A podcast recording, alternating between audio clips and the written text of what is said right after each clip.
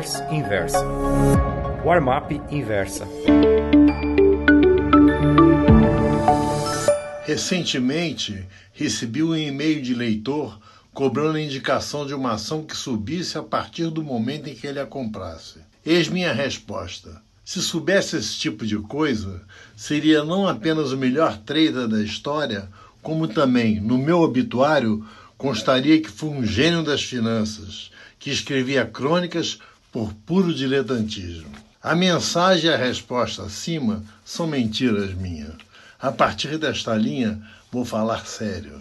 A maioria dos analistas está otimista com as perspectivas da Bolsa para este ano. Se baseiam na aprovação da PEC da reforma previdenciária, que o Executivo devia, deverá enviar ao Congresso ainda esta semana.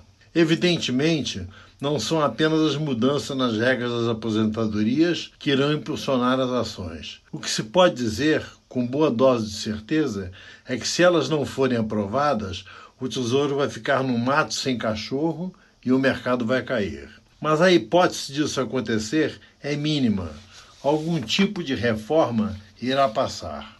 Há muitos anos ou décadas que os dados econômicos não se mostram tão favoráveis ao início de um período de crescimento sustentável. O Boletim Focus, divulgado ontem, é publicado pelo Banco Central todas as segundas-feiras, reafirmou esse quadro de estabilidade.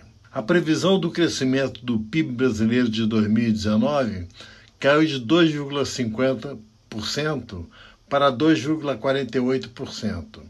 Em contrapartida, a de 2020 subiu de 2,50% para 2,58%. A expectativa do IPCA deste ano foi mantida em 3,87%.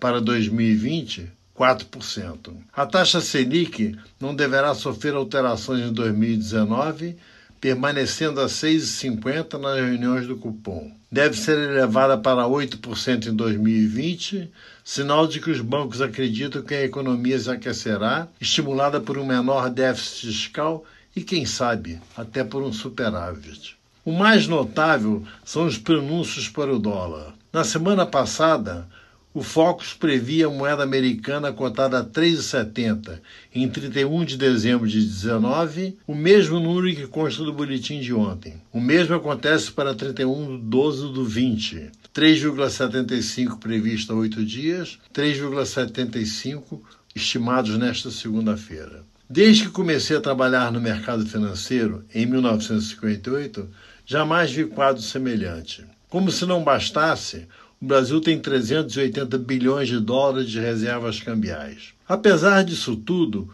os títulos de renda variável vão variar. Isso acontece até no mais do que previsível Japão.